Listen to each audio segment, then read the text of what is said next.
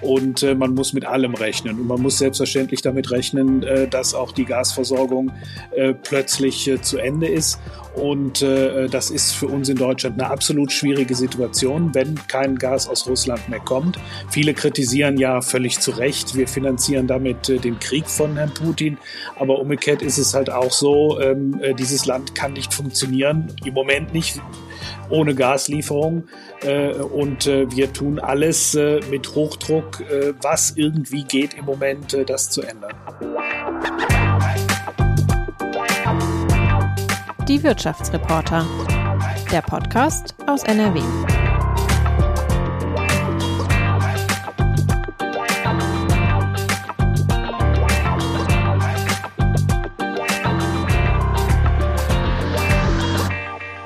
Hallo und herzlich willkommen zu einer neuen Folge unseres Podcasts Die Wirtschaftsreporter. Schön, dass ihr wieder reinhört. Ich denke, wir haben heute ein sehr drängendes und sehr wichtiges Thema. Äh, mein Name ist Stefan Schulte. Ich bin Wirtschaftsjournalist bei der Westdeutschen Allgemeinen Zeitung, äh, kurz die WAZ. Ähm, und mein heutiger Gast ist Oliver Krischer. Er ist der parlamentarische Staatssekretär des Bundeswirtschaftsministeriums. Hallo und guten Abend, Herr Krischer. Guten Abend. Ja, ich sage guten Abend, weil wir dieses Gespräch ähm, am Donnerstagabend ähm, aufzeichnen.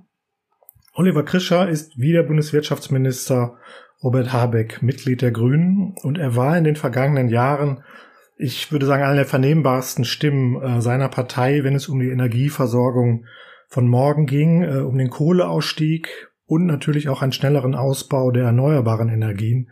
Das war sein Hauptthema.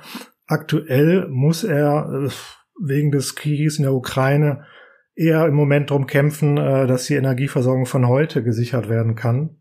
Und wir werden heute mit ihm darüber reden, was Putins Krieg mit unserer Energiewende macht, was wir gegen diese extrem hohen Preise an den Tankstellen und in den Heizkellern ähm, tun können und ob das neue Entlastungspaket der Bundesregierung, das frisch verabschiedet ist, ob das reicht, und ich werde Oliver Krischer natürlich auch fragen, wie schlimm es eigentlich für einen Grünen oder für die Grünen sein muss, sich weltweit auf die Suche nach Gas und Kohle jetzt begeben zu müssen, ähm, um die Importe aus Russland zu ersetzen. Das war, glaube ich, wahrscheinlich nicht das, was Oliver Krischer als erstes tun wollte äh, als Staatssekretär.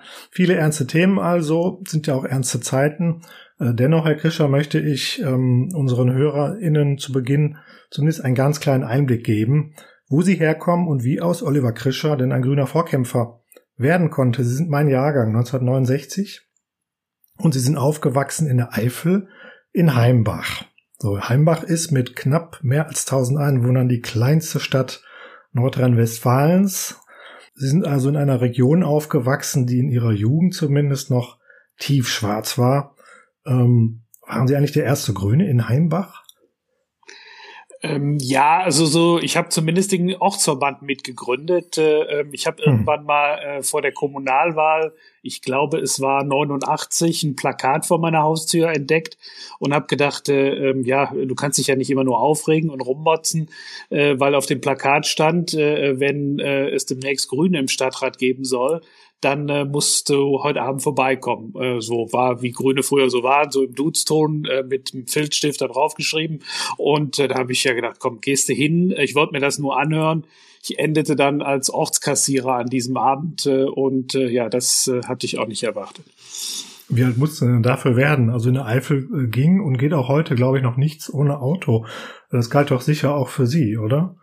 Ja, klar. Also ähm, das, da war ich 19, äh, ich hab, äh, Zeit des Zivildienstes, da habe ich Zivildienst gemacht und äh, ich hatte natürlich ein Auto, ähm, äh, habe ich übrigens bis heute und ähm, äh, insofern äh, klar, äh, ländlicher Raum, Eifel, äh, da ging damals nichts mit dem Auto, da geht auch heute nichts mit dem Auto. Was fahren Sie denn für ein Auto?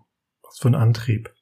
Im Moment, äh, jetzt äh, fahre ich ein Auto eines amerikanischen Herstellers, äh, ähm, äh, natürlich mit Elektroantrieb und bin richtig glücklich mit diesem Auto. Ist das Beste, was ich in meinem Leben jemals gehabt habe. Ah, Sie haben sich einen Tesla gegönnt. Okay.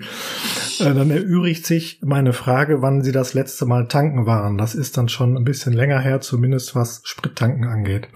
Ja, also das letzte Mal wirklich, ähm, äh, ich hatte vorher ein Passat, aber schon seit 2000 2016 nicht mehr. Und äh, insofern richtig Benzintankstelle äh, kenne ich jetzt äh, vom Tanken nicht mehr, aber natürlich, äh, ich fahre an den äh, Preisen vorbei und äh, das ist Wahnsinn, was man da im Moment sieht. Hm, was haben Sie für eine Heizung im Keller? Ich habe ähm, äh, seit 15 äh, Jahren jetzt eine Pelletheizung im Keller, habe Gott sei Dank ähm, im äh, Herbst, äh, Oktober noch neue Pellets, hat man so ein Lager, das ist wie so ein ähm, Öltank, halt nur mit Holzpellets voll und äh, den muss man einmal im Jahr voll machen und das habe ich Gott sei Dank im Oktober gemacht, da waren die noch sehr günstig äh, und ähm, insofern habe ich da großes Glück gehabt, weil das ist bei den Holzpellets genauso, wenn Gaspreise anziehen, wenn Ölpreise anziehen, dann werden auch äh, Pelletpreise Preise höher. Ähm, ich habe nie verstanden, warum, aber es ist so. Und äh, ähm, insofern habe ich da jetzt Glück, dass ich noch recht günstig einkaufen konnte. Ja, dann passt die nächste Frage gar nicht so gut, wie ich dachte. Die kommt nämlich von unserem letzten Gast. Also einmal kurz für die HörerInnen, die vielleicht zum ersten Mal mithören. Ähm, wir geben unseren Gästen immer die Chance, äh, dem nächsten Gast eine Frage mit auf den Weg zu geben. Äh, unser letzter Gast war Volker Troche. Er ist Vorstand der Krupp Stiftung die den größten Anteil am Industriekonzern ThyssenKrupp hält.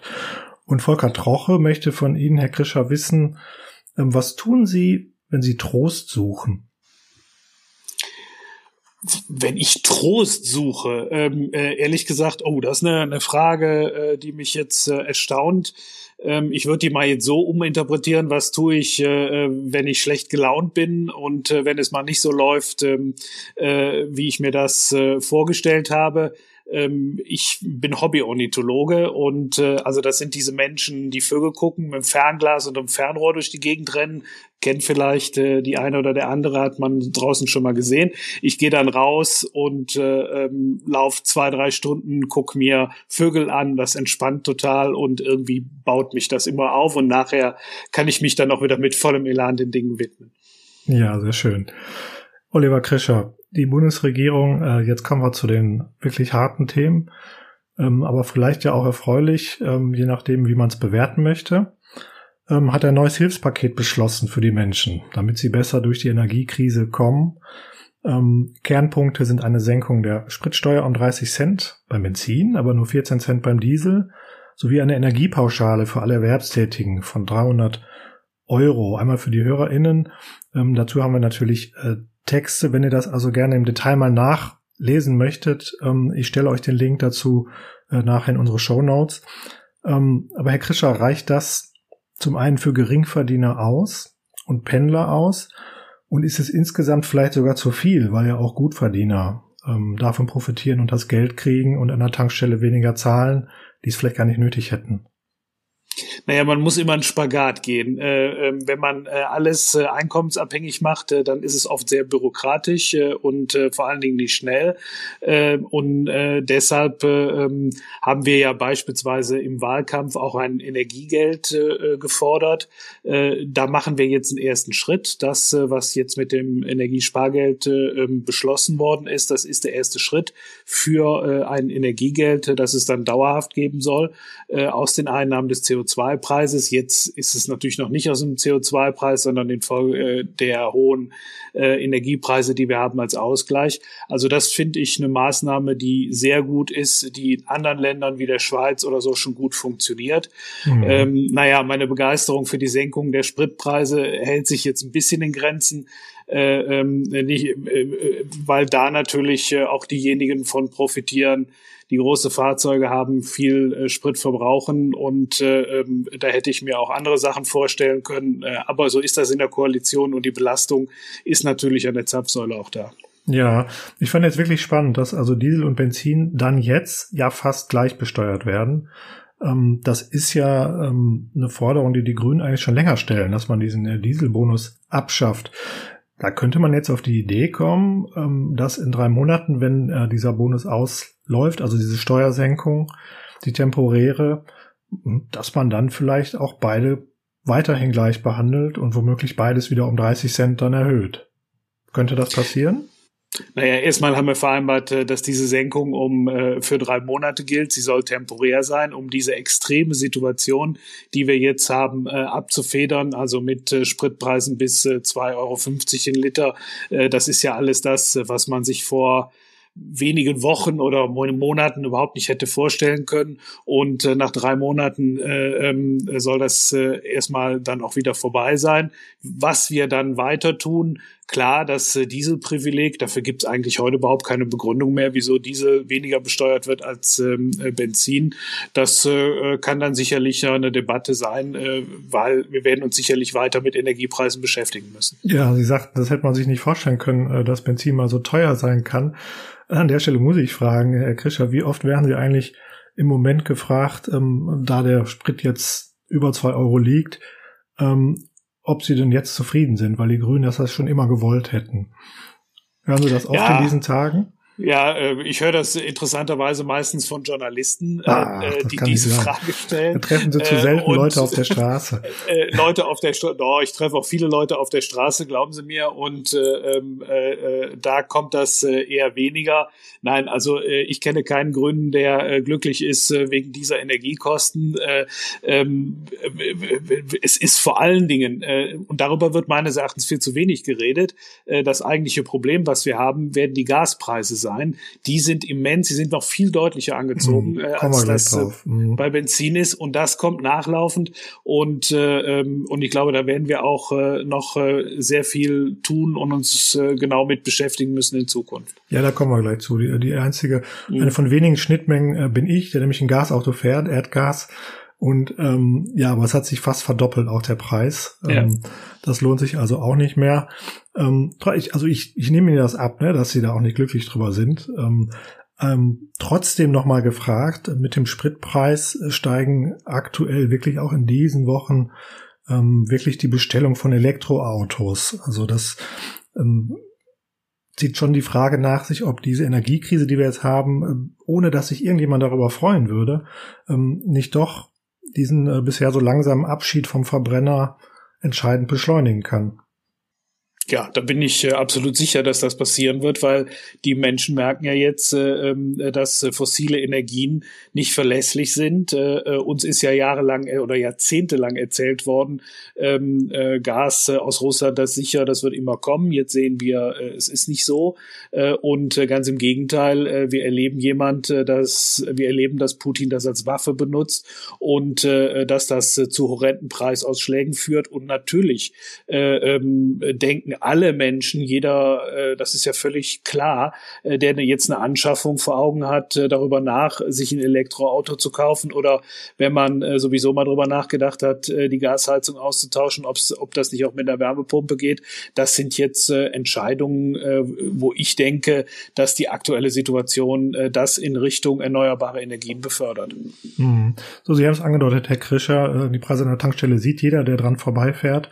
Was man noch nicht sieht, ist wahrscheinlich das viel größere Problem, dass nämlich die Heizkosten, ähm, vor allem beim Gas, aber auch den anderen, ähm, deutlich steigen werden und nachgelagert kommen. Das heißt also für die HörerInnen, ähm, die vielleicht zur Miete wohnen, empfiehlt es sich eigentlich jetzt schon mal Geld zurückzulegen. Viele Vermieter sagen, empfehlen das auch, ähm, jetzt schon mal freiwillig mehr zu zahlen an Abschlägen, weil am Ende des Jahres ähm, oder am Anfang des kommenden Jahres sonst der große Schock ähm, kommt. Das hat sich schon während der Corona-Pandemie angedeutet und ist natürlich jetzt ähm, durch den Konflikt oder den Krieg in der Ukraine ähm, nach dem Einmarsch der russischen Armee äh, nochmal richtig, richtig äh, durch die Decke gegangen, was die Preise beim Gas angeht. Ähm, sollte gar kein Gas mehr aus Russland fließen, wird das natürlich nochmal dramatischer werden. Herr Krischer, für wie wahrscheinlich halten Sie dieses Worst Case, dieses schlimmste Szenario? Ähm, dass ähm, Putin den Gashahn ganz abdreht ähm, und ist seine jüngste Wolte, dass man nur noch in Rubel bezahlen darf, wenn man Lieferungen haben möchte. Das soll ab kommender Woche schon gelten. Ähm, ist das der erste Schritt dahin, dass äh, Putin kein Gas mehr nach Deutschland und Europa liefern wird? Ja, äh, das kann man vermuten, äh, dass äh, ähm, er jetzt versucht, ähm, hier die, das Embargo und zu umgehen, indem diese Pflicht zur Rubelzahlung eingeführt wird. Man muss einfach sagen, niemand kann in den Kopf von diesem Mann gucken und man muss mit allem rechnen. Und man muss selbstverständlich damit rechnen, dass auch die Gasversorgung plötzlich zu Ende ist. Und das ist für uns in Deutschland eine absolut schwierige Situation, wenn kein Gas aus aus Russland mehr kommt. Viele kritisieren ja völlig zu Recht, wir finanzieren damit äh, den Krieg von Herrn Putin. Aber umgekehrt ist es halt auch so, ähm, äh, dieses Land kann nicht funktionieren, im Moment nicht ohne Gaslieferung. Äh, und wir tun alles mit Hochdruck, was irgendwie geht im Moment, das zu ändern. Ja, und das ist die Frage, die ähm, wirklich wichtig ist. Also es gibt einen breiten parteibereifenden Konsens, wir müssen uns unabhängiger von russischem Gas machen. Höre ich übrigens seit 20 Jahren. Äh, der Anteil an äh, Gasimporten aus Russland ist jedes Jahr weiter gestiegen. So, genau. jetzt sind wir am Punkt, wo wir es wirklich äh, umkehren wollen. Aber wie lange dauert das? Ähm, Leonhard Birnbaum, das ist der Chef von E.ON, äh, Deutschlands mit Abstand größter Energieversorger, ähm, er hat letzte Woche von zwei bis drei Jahren gesprochen. Es gibt Experten, die sagen, wir brauchen noch fünf Jahre russisches Erdgas. Ähm, womit heizen wir eigentlich bis dahin, äh, wenn es jetzt abgedreht wird, Herr Krischer? Also ähm, man muss eines sagen, jetzt erstmal äh, im Frühjahr und Sommer jetzt werden wir kein Problem haben, selbst wenn Putin den Gashahn zudreht, äh, weil da kommt aus den anderen Lieferländern, äh, vor allen Dingen Niederlande und Norwegen, äh, teilweise auch über LNG, kommt äh, ähm, äh, genug. Also LNG ist das Flüssiggas, was mit Tankern aus Übersee dann transportiert wird.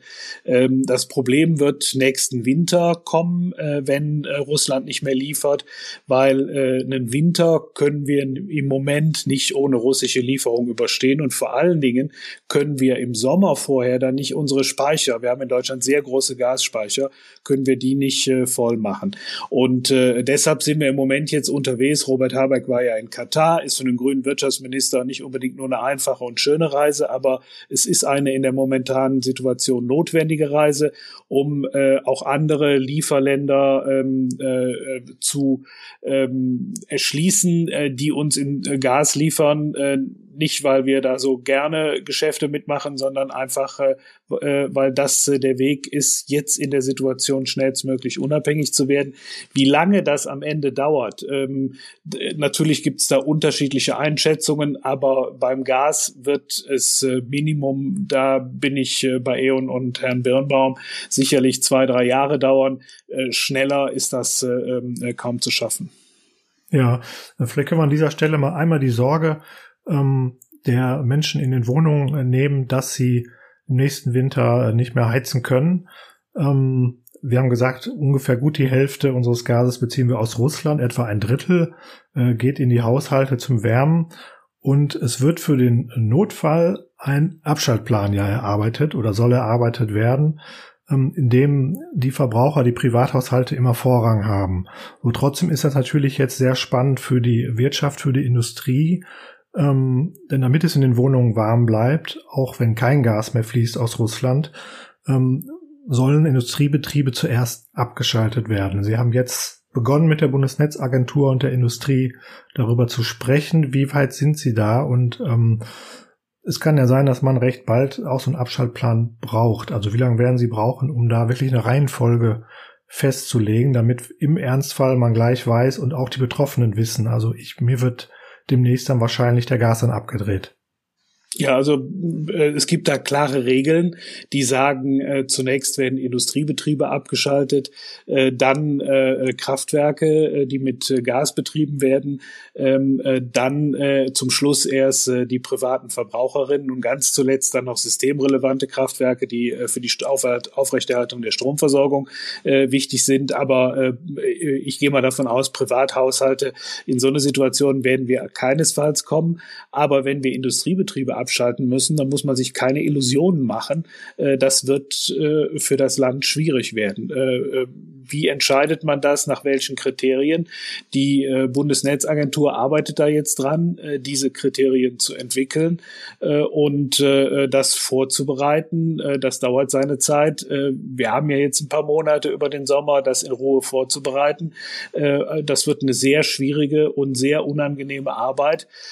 Und ähm, wir werden das natürlich äh, mit allen Unternehmenverbänden dann auch besprechen, wie das zu erfolgen hat. Aber ich bin absolut sicher, äh, das wird äh, nirgendwo Freude bereiten. Und das wird das Land in eine der eine sehr sehr schwere Krise führen, weil es ist ja dann so, die Menschen arbeiten ja auch irgendwo. Und wenn irgendwo ähm, Industrieprozesse nicht laufen können, wenn äh, ähm, Werkshallen nicht geheizt werden können, was auch immer, dann, ist es schön, wenn es zu Hause warm ist, aber ähm, am Ende ähm, äh, ist dann natürlich die Einkommensmöglichkeit äh, weg und das äh, wird äh, nach Corona nochmal eine ganz große Herausforderung. Hoffentlich geht das an uns vorbei. Es gibt viele gute Gründe zu erwarten, dass es nicht so kommt, aber wir müssen uns einfach darauf vorbereiten. Ja, wie muss ich mir das vorstellen? Also es macht sicher nicht so viel Spaß, jetzt mit allen Lobbyverbänden darüber zu sprechen. Wahrscheinlich, wenn alle bei Ihnen vorsprechen und sagen, warum Sie systemrelevant sind und als allerletzte abgeschaltet werden dürfen. Ist es ungefähr so? Nein, es kann ja nur danach gehen, äh, ähm, dass man das äh, nach bestimmten Kriterien macht.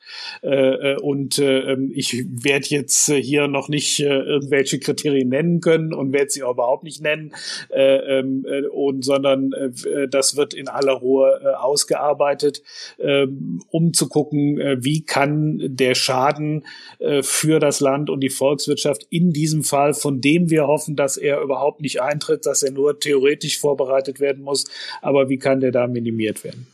Ja, ich habe das halt nur im Ohr, als um die Wirtschaftshilfen in der Pandemie ging. Äh, da waren natürlich alle Branchen sehr schnell alle systemrelevant. Ähm, nur die Bemerkung an dieser Stelle. Sie haben es schon gesagt, Minister Habeck sucht nun ähm, weltweit nach neuen Gas- und Kohlequellen auch, weil auch viel Kohle aus Russland kommt, ähm, um die russischen Rohstoffe ersetzen zu können in Deutschland. Wie weh tut das dem grünen Energieexperten Oliver Krischer, jetzt nach fossilen Brennstoffen suchen zu müssen, äh, statt endlich ähm, die erneuerbaren Energien auszubauen. Also äh, wenn es mir wehtäte, wäre es im Zweifelsfall egal.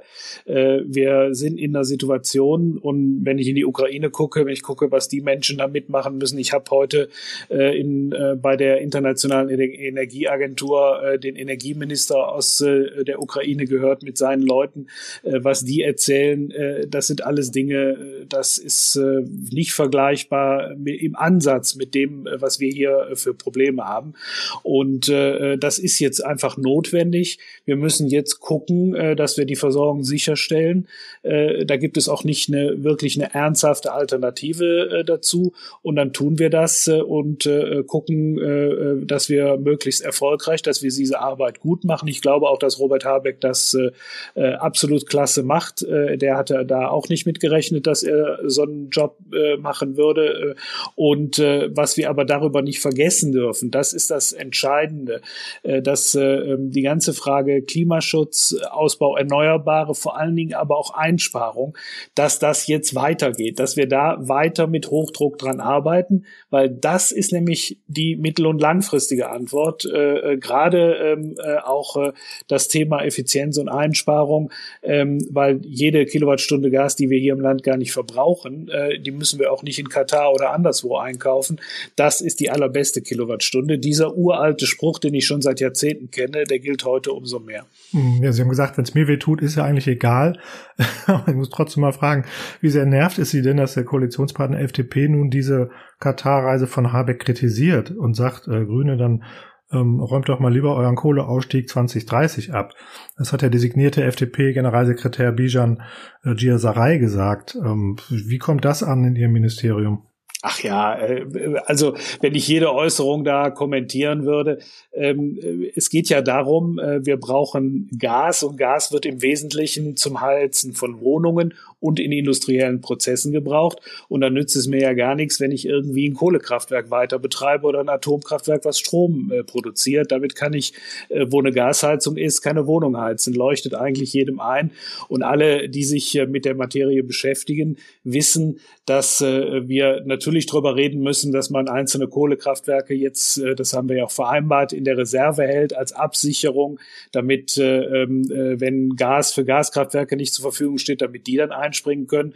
Aber für das Riesenproblem, die Millionen von Wohnungen, die mit Gas beheizt werden und die ganz, die, die Zehntausenden, Hunderttausenden Gewerbe- und Industriebetriebe, die Gas brauchen, für die ist das keine Antwort. Und deshalb ist dann Gerede über Kohlekraftwerke, die dann da irgendwie äh, äh, Wärme für Gas produzieren, äh, liefern sollen. Da hat offensichtlich jemand nicht so ganz äh, den Durchblick bei dem Thema. Ja, es gibt aber noch ein Riesenproblem für Ihre Vorstellung für, von der grünen Energiewende, die sich jetzt durch die Folgen des Krieges ähm, und diese Gaskrise ergibt. Ähm, denn die Regierung, ähm, aber auch die Bundesländer wollen möglichst schnell alle Kraft Kohlekraftwerke abschalten, indem sie neue Gaskraftwerke bauen. Das heißt, Gas verbrennt sauberer als Kohle, muss man sagen, stößt deutlich weniger CO2 aus und gilt deshalb als fossile Brücke in eine ähm, grüne Energieversorgung, die wir in Zukunft haben wollen. Ähm, macht Russland ähm, nun mit seinem Krieg auch diesen Plan zunichte? Muss der Kohleausstieg gestoppt oder angehalten werden? Also ich habe diese Vorstellung schon immer äh, für verrückt gehalten, dass man jetzt so tut, äh, und das haben in der Tat einige Ministerpräsidenten vor einiger Zeit noch verbreitet. Wir ersetzen jetzt einfach Kohlekraftwerke durch Gaskraftwerke. Äh, das wäre keine Energiewende, das wäre einfach Nonsens. Was wir brauchen. Naja, aber das, das ist ja schon Ihre Strategie. Ne? Also die, nee, nee, die Gaskapazitäten nee, sollen nein, deutlich nein, steigen nein, bis 2030. Also unsere Strategie, die, die ähm, äh, Strategie der Bundesregierung ist das äh, an der Stelle nicht nicht, die Kapazitäten schon, aber die Frage ist ja, äh, wie, wie viel laufen diese Gaskraftwerke? Und äh, das werden Gaskraftwerke dann sein, die nur äh, wenige hundert oder vielleicht tausend Stunden im Jahr unterwegs sind, die einen sehr geringen Gasbedarf haben und äh, ähm, äh, äh, ja, klar. die äh, dann aber ich, äh, ich, ich den Ausgleich. Das, aber ja, Moment, ja. Genau, aber das haben Sie ja jetzt gefragt. Das ist ja jetzt der mhm. Punkt. Und äh, aber die muss jemand bauen, das, die Gaskraftwerke. Und welches ja, Unternehmen baut das jetzt noch? Wir, ja, aber wir sind ja jetzt erstmal dabei, die, den nächsten Winter und den übernächsten Winter hinzukriegen. Und das sind jetzt Fragen, die im Jahr 2030 eine Rolle spielen. Äh, äh, und äh, ähm, äh, da werden wir dann auch gucken, wie wir das entsprechend organisieren. Äh, dass sich vieles jetzt verändert und dass man auch Pläne nochmal überdenken muss, das ist völlig klar. Und dass da auch mal wieder was anderes bei rauskommt. Aber ähm, äh, es äh, ist überhaupt keine Frage, dass äh, an der Stelle jetzt äh, der Ausbau der Erneuerbaren, die Effizienz die Antwort ist und nicht äh, ein Weiterbetrieb äh, von, von äh, Kohlekraftwerken, die dann 8000 Stunden im Jahr laufen, weil wir haben einfach auch noch eine Klimakrise zu bewältigen und äh, diese Antwort äh, ist, wäre dann im Zweifel auch keine. Ja, es, es geht natürlich da um die Versorgungssicherheit in zehn Jahren. Das ist vollkommen klar, dass mhm. man das in der aktuellen Krise nicht beantworten kann. Trotzdem müssten die Konzerne, äh, die sich offen gezeigt haben, die großen Erzeuger, jetzt entschließen, neue Gaskraftwerke bauen zu wollen. Müssten ungefähr jetzt oder nächstes Jahr die ähm, Anträge dafür stellen und ähm, könnten Sie denen jetzt noch raten, das wirklich zu tun, wenn Sie gar nicht wissen, ähm, ob Sie da noch eine Gasversorgung haben. Naja, also Anträge stellen. Wir reden ja auch äh, in der Bundesregierung darüber, das ist ja Teil des Koalitionsvertrages, dass wir ein neues Strommarktdesign machen, weil diese Gaskraftwerke, äh, die würden heute überhaupt kein Geld verdienen. Das heißt, äh, auch wenn es eine Ukraine-Krise und diesen Krieg in Russland, die Knappheit nicht geben würde, müssten wir gucken, wie organisieren wir das. Äh, ähm, äh, das werden wir tun. Diese Arbeit steht in der zweiten Jahreshälfte dann auch an, über das neue Strommarktdesign zu reden. Und dann werden wir ernsthaft gucken, was brauchen wir da an Kapazitäten, was wird da zu machen sein. Das Wichtigste ist aber jetzt, und darauf konzentriere ich mich total, den Ausbau der Erneuerbaren jetzt wirklich voranbringen, weil das brauchen wir in jedem Fall. Da gibt's, äh, egal was passiert, äh, Erneuerbare, jede Photovoltaikanlage, jedes Windrad ist sinnvoll, muss gebaut werden, ist auch die günstigste Form. Und der zweite Punkt, das haben wir jetzt mit dem Entlastungspaket ja auch äh, vereinbart, geht immer ein bisschen unter, dass wir vor allen Dingen den Gasverbrauch runterkriegen. Und wenn es uns gelingt, Gas so stark zu reduzieren, dass wir erstens von Russland unabhängig werden und äh, auch noch andere Lieferungen einsparen können, dann können wir auch darüber reden, ob wir ein, zwei Gaskraftwerke dann in der Reserve halten, die dann vielleicht ein paar hundert Stunden im Jahr äh, den Ausgleich von Erneuerbaren machen. Das halte ich für möglich, das ist für machbar. Es ist nicht einfacher geworden, das ist schon klar, aber äh, ähm, äh, das äh, ist schon etwas, äh, was auch am Ende beherrschbar ist. Jetzt hier einmal für unsere HörerInnen, die das Wort Strommarktdesign nicht kennen. Das muss man auch nicht kennen. Im Kern heißt das, ähm, dass die Stromerzeuger auch Geld dafür kriegen, wenn die Gaskraftwerke dann nicht laufen, sondern aber bereitstehen. Also auch für die Bereitstellung ähm, müssten sie dann Geld bekommen, sonst bauen die die nicht. Genau, also das ist eine, eine Prämie für Versorgungssicherheit. Äh, wir haben einen liberalisierten Strommarkt, wo es bisher so ist, äh, dass immer nur gezahlt wird, wenn tatsächlich auch was erzeugt wird. Ist im Grundsatz auch richtig, aber wenn man Versorgungssicherheit haben will, wenn man immer ähm, äh, das garantiert haben will, dann muss auch jemand, quasi die Feuerwehr, die dann einspringt, wenn es schwierig wird, die muss auch dann ähm, äh, eine Leistung bekommen. Wie das im Detail aussieht, daran ähm, arbeiten arbeiten wir und äh, das wird dann äh, auch eine äh, Entscheidung dieser Bundesregierung in allernächster Zeit sein müssen. Und daraus äh, ent entwickelt sich dann, was eigentlich äh, an Bauentscheidungen, an Kraftwerken dann wirklich erforderlich ist und finanziert werden kann. Hm, jetzt haben wir aktuell noch eine Wirkung, äh, eine Folge des, der Gaspreiskrise, die wirklich nicht schön ist und von Ihnen so nicht gewollt sein kann.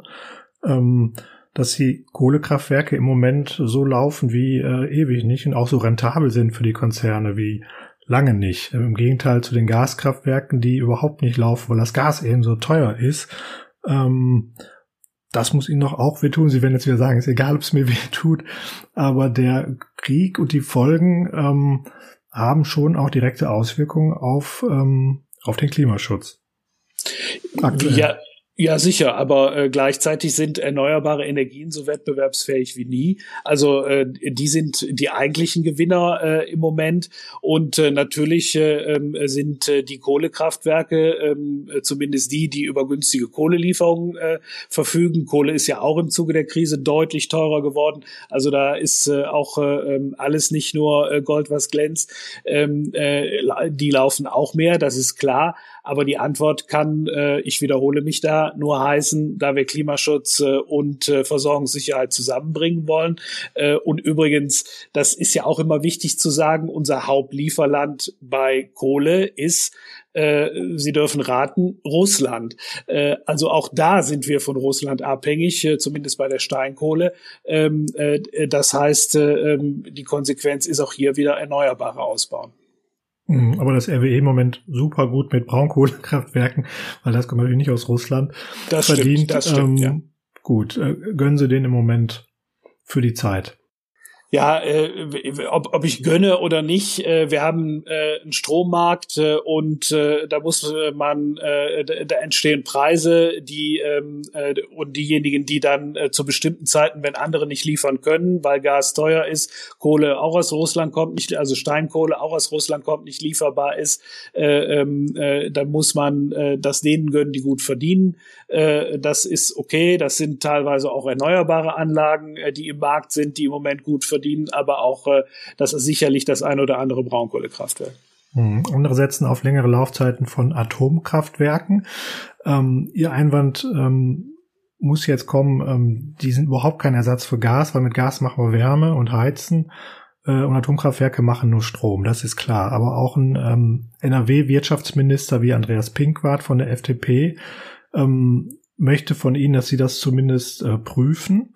Ähm, nicht aus Gründen der Versorgungssicherheit und nicht um Gas zu ersetzen, sondern ausdrücklich zum Klimaschutz, nämlich um äh, die sonst einzige fossile Alternative Kohle ähm, zu verhindern und äh, dadurch die Emissionen senken zu können. Was sagen Sie zu solchen Ideen? Also wir haben in Deutschland noch drei Atomkraftwerke am Netz. Äh, die Betreiber selber sagen, sie wollen die nicht weiter betreiben äh, weil äh, die auch nicht mehr in so einer Art und Weise gewartet worden sind, dass sie weiter betrieben werden äh, könnten. Das würde jetzt Rieseninvestitionen erfordern. Äh, ähm, sie sagen auch, äh, alle Risiken müsste der Staat dann übernehmen, wenn sie es weitermachen wollten. Äh, also ähm, das hört sich für mich alles nach einer wenig attraktiven, sehr teuren Veranstaltung an und die Probleme mit der Atomkraft, die Sicherheitsrisiken, das alles bleibt ja auch. Also äh, die Entscheidung ist in Deutschland gefallen und äh, äh, wir sollten jetzt nicht, weil da noch drei Anlagen stehen, äh, das wieder rückgängig machen. Das hilft uns nicht wirklich. Äh, Robert Habeck äh, und äh, Steffi Lemke als zuständige Ministerin haben das ja auch mit der Bundesnetzagentur zusammen prüfen lassen. Das Ergebnis ist eindeutig, so wie die Betreiber es auch sagen, es macht keinen Sinn mehr. Und auch wenn Herr Pinkwart das anders sieht, ich halte von dieser Idee gar nichts. Okay, wir machen es nicht, andere machen es. Frankreich baut neue AKW. Belgien hat jetzt entschieden, seine noch länger laufen zu lassen und später auszusteigen. Uh, das ist in unmittelbarer Nähe zu Nordrhein-Westfalen, auch ja. zu ihrer Heimat der Eifel. Sorgt sie das? Ja, äh, ich halte das auch für eine falsche Entscheidung, äh, was Belgien macht äh, und habe mit meiner Kollegin Tine van der Streten, die belgische Energieministerin, darüber auch geredet.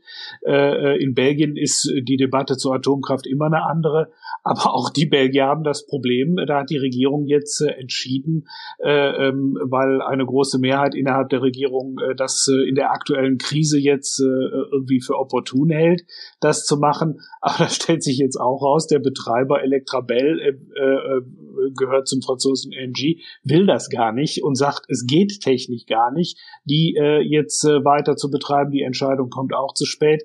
Das heißt, äh, ähm, äh, da ist, sind jetzt einige unterwegs, die ganz offensichtlich nochmal versuchen, diese alten Debatten aufzumachen. Und äh, ähm, äh, in Frankreich ist die Lage sicherlich eine komplett andere. Äh, das Land ist wie kein anderes in Europa von der Atomkraft abhängig. Aber auch da fehlt ja jede Zukunftsperspektive. Macron redet zwar von neuen Atomkraftwerken, aber das Einzige, was die haben in Flamanville, ist eine Baustelle, die seit, ich weiß nicht, 17 Jahren im Betrieb ist. Die Kosten haben sich ver-x-facht. Wirkliche Perspektive für neue Reaktoren gibt es nicht. EDF, der Staatskonzern, ist, äh, wenn er nicht vom Staat finanziert würde, wäre er längst bankrott. Äh, ähm, äh, das, das ist ja alles etwas, wo eine Perspektive nicht ernsthaft erkennbar ist. Und diese Technologie hat trotz Milliardensubventionen äh, uns in der Vergangenheit nicht wirklich weitergeholfen und ich sehe das auch nicht in der Zukunft. Gut, machen wir einen Punkt hinter die Atomkraft. Ähm, Ihr eigentliches Thema, für das Sie brennen, Herr Krischer, das ist jetzt tatsächlich zu kurz gekommen. Das ist der Ausbau der Erneuerbaren. Es gibt ja inzwischen auch den Konsens, dass man eigentlich noch viel schneller sein muss als das, was die Ampel bereits in ihren Koalitionsvertrag geschrieben äh, hat. Kriegen Sie das, kriegen wir das eigentlich äh, hin oder äh, sind wir im Moment äh, zu sehr beschäftigt damit, äh, Gas und Kohle auf aller Welt zu suchen? Genau das äh, ist die Gefahr jetzt, äh, dass wir in, im kurzfristigen Krisenmanagement äh, den Ausbau der Erneuerbaren dann wieder vergessen und dann in drei, vier Jahren merken, hoch, da sind wir ja nicht vorangekommen. Das wird uns aber nicht passieren, äh, ähm, weil äh, Robert Habeck äh, und ich im Ministerium darauf dringen werden, auch innerhalb der Bundesregierung, auch im Gespräch mit den Bundesländern, dass dieser Ausbau der erneuerbaren Energien jetzt in der notwendigen Geschwindigkeit vorangeht äh, wir haben das Erneuerbare Energiengesetz, äh, das wird in Kürze in den Bundestag kommen. Das äh, ist ein das ja größte ähm, Förderprogramm, um Erneuerbare voranzubringen. Wir werden überlegen, es auch noch mal vorzuziehen, jetzt ins Osterpaket schon, dass wir auch das 2% Flächenziel für die Windenergie verankern. Und jetzt müssen all diejenigen, die sagen, wir, ja, wir wollen unabhängig von Russland werden, wir wollen äh, ähm, äh, sauberen, erneuerbaren Strom erzeugen, die müssen jetzt auch Farbe bekennen. Da bin ich mal gespannt, was dann ein Ministerpräsident Wüst äh, sagt, der in NRW mit der 1000-Meter-Regelung eher die äh, Windenergie blockiert, genauso wie sein Amtskollege in Bayern Söder. Äh, das steht jetzt an und das wird äh, ähm, äh, eine Auseinandersetzung werden. Wir sind aber in der Bundesregierung völlig klar, das werden wir durchziehen äh, und äh, nochmal gegenüber dem beschleunigen, was wir Anfang des Jahres geplant hatten. Ja, vielleicht hilft Ihnen ja, dass im Moment viele Bürgerinnen und Bürger Farbe bekennen. Ähm, letzte Frage zu diesem Thema. Wir haben vorhin schon gesagt, äh, die Nachfrage nach Elektroautos ist sprunghaft gestiegen. Ebenfalls für ähm, Solarpanels auf dem Dach. Also es gibt im Moment ähm, eine sprunghaft gestiegene äh, Nachfrage, ähm, sich die, das eigene Hausdach decken zu lassen. Allein der Handwerker kommt nicht. Also da kann man äh, ein Jahr warten, bis da was passiert ist das vielleicht eine fatale Chance, also, beziehungsweise lässt sich diese Nachfrage nicht ähm, jetzt besser nutzen und diese Chance nutzen, dass im Moment so viele Menschen das machen wollen, aber nicht ja, können. Also Genau, also äh, wir werden als Bundesregierung auch äh, bald eine große Energiespar-Erneuerbaren-Kampagne starten, weil wir merken, das berichten noch alle Verbraucherzentralen, alle Energieberater, die Menschen kommen jetzt an und sagen, was kann ich tun? Äh, äh kann ich jetzt nicht mal meine alte Gasheizung rausschmeißen und durch eine Wärmepumpe ersetzen? Oder äh, soll ich mich mir nicht doch mal ein paar intelligente Thermostate kaufen? All diese Fragen kommen jetzt, die müssen bedient werden. Äh, äh es muss deutlich gemacht werden, wer etwas gegen Herrn Putin tun will, der spart am besten Energie ein oder setzt auf erneuerbare Energien. Das wollen wir aufgreifen. Ein Problem ist natürlich, Sie haben es richtig beschrieben, äh, wir haben einen, nicht nur in dem Bereich, aber da auch einen Fachkräftemangel. Und äh, ähm, äh, da sind wir auch dran, jetzt auch entsprechende Fortbildungen zu machen, auch äh, ähm, äh, mit den verschiedenen Institutionen, Handwerkskammer, Energieagentur, die wir haben, auch dafür zu sorgen, dass Handwerksbetriebe ähm, äh, sich äh, umschulen lassen können, also dass die Mitarbeiter da auf neue Technologien äh, ähm, eingestellt werden, weil es ist beispielsweise so, dass von den Heizungsbaubetrieben äh, viele überhaupt keine Wärmepumpen anbieten, weil sie sie nicht einbauen können. Und äh, ich glaube, das beste Mittel, was die Politik tun kann, damit man in diesem Bereich vorankommt, ist eine klare Perspektive geben. Und diese klare Perspektive geben wir. In den nächsten 20 Jahren wird, werden Erneuerbare noch und nöcher gebaut werden müssen in Deutschland und jeder, der sich in dem Bereich umtut und das gut macht, da qualifiziert und kompetent arbeitet, der wird äh, eine auskömmliche Perspektive haben. Das ist das, äh, ähm, was wir, glaube ich, von Seiten der Bundesregierung auch klar kommunizieren können und dann werden Menschen äh, sich äh, in den Bereichen noch umtun und dann wird das nicht mehr so ein Problem sein, äh, dass man da irgendwie ein Jahr lang auf einen Handwerker warten muss. Ja, Oliver Krischer, ich sage an dieser Stelle ganz herzlichen Dank für das Gespräch. Ähm, unser nächster Gast wird sein Friedrich von Bohlen und Halbach. Es ist ein Neffe des letzten Krupp-Patriarchen Alfred Krupp von Bohlen und Halbach. Ähm, er äußert sich auch gerne zu ThyssenKrupp ähm, dazu, was da so möglicherweise schief läuft oder auch gut läuft. Ähm, er ist aber auch ähm, Biochemiker und Chef und Mitgründer der Divini Hop Biotech Holding. Das ist das Biotech-Unternehmen des SAP-Gründers Dietmar Hopp. Ähm, und sein Hauptthema sind im Moment die Einsatzmöglichkeiten äh, der mRNA-Technik, die uns ja den ersten Corona-Impfstoff beschert hat, ähm, die aber noch auf vielen anderen Gebieten Hoffnungsträger ist, zum Beispiel im Kampf gegen äh, Krebs. Herr Krischer, möchten Sie eine Frage an ähm, Friedrich von Bohlen und Halbach stellen? ja, äh, wenn ich da jemand habe, der so äh, einen engen Bezug äh, zu äh, ThyssenKrupp hat, drängt sich für mich eine Frage auf, äh, die ich ihm stellen würde, ob, äh, ob er glaubt und wann er denkt, dass es äh, passieren wird, dass äh, ähm, in Duisburg beispielsweise der erste wirklich äh, mit äh, ähm, erneuerbar erzeugtem Wasserstoff betriebene Hochofen äh, in Betrieb geht. Also da würde mich total interessieren, äh, was jemand, äh, der an diesen Strukturen sehr nah dran ist, was der da für eine Einschätzung hat. Ja, wunderbar. Dann vielen Dank nochmal für das Gespräch, äh, Herr Krischer, und vielen Dank auch Danke an alle HörerInnen. Ähm, ich hoffe, dass es euch gefallen hat. Wenn es euch gefallen hat, empfehlt unseren Podcast äh, bitte gerne weiter im Freundes- oder Familienkreis oder den Kolleginnen und Kollegen. Ähm, wir freuen uns auch über euer Feedback. Ähm, das könnt ihr über Apple Podcast, Spotify oder gerne auch auf unserer Homepage tun, äh, watz.de. Ähm, empfehlt uns weiter und hört beim nächsten Mal gerne wieder rein. Ich sag Tschüss. Ein Podcast der Watz.